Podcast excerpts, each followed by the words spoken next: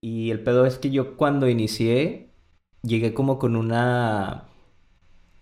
mm, una inseguridad un poco como diseñador.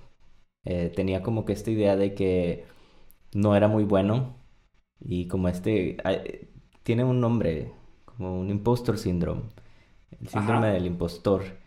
Y to- todo el primer semestre eh, trataba como, traté demasiado de ser como, esforzarme un chingo en, en, en, en tener pláticas chidas y me acuerdo que las primeras clases siempre trataba de, de decir cosas inteligentes y como de tratar de aportar así de que no, sí, pero el diseño aquí en la Bauhaus, bla, bla, bla, bla, bla.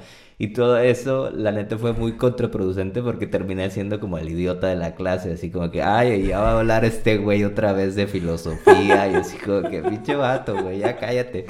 Y este, y todo eso era como un reflejo de mis inseguridades como diseñador, era más como de que, ay, güey, pues estoy estudiando en Alemania y toda la banda aquí debe ser como súper chingona y este, tomarse, se, deben de tomar las cosas bien en serio y... Una de las cosas que, me, que aprendí de todo esto es que eh, pues no es así, o sea, es una universidad al final de cuentas y, y es como hay banda de todo tipo y banda que está a tu nivel, con un, nivel más grande, más chido que el tuyo y un nivel más bajo, entonces es como eh, aprendí a no tomarme tan en serio el hecho de estar estudiando en Alemania, o sea eh, a decir, ok, bueno, pues la neta hay profesores malos también, muy, muy malos, incluso peores de los que me tocó en, en México.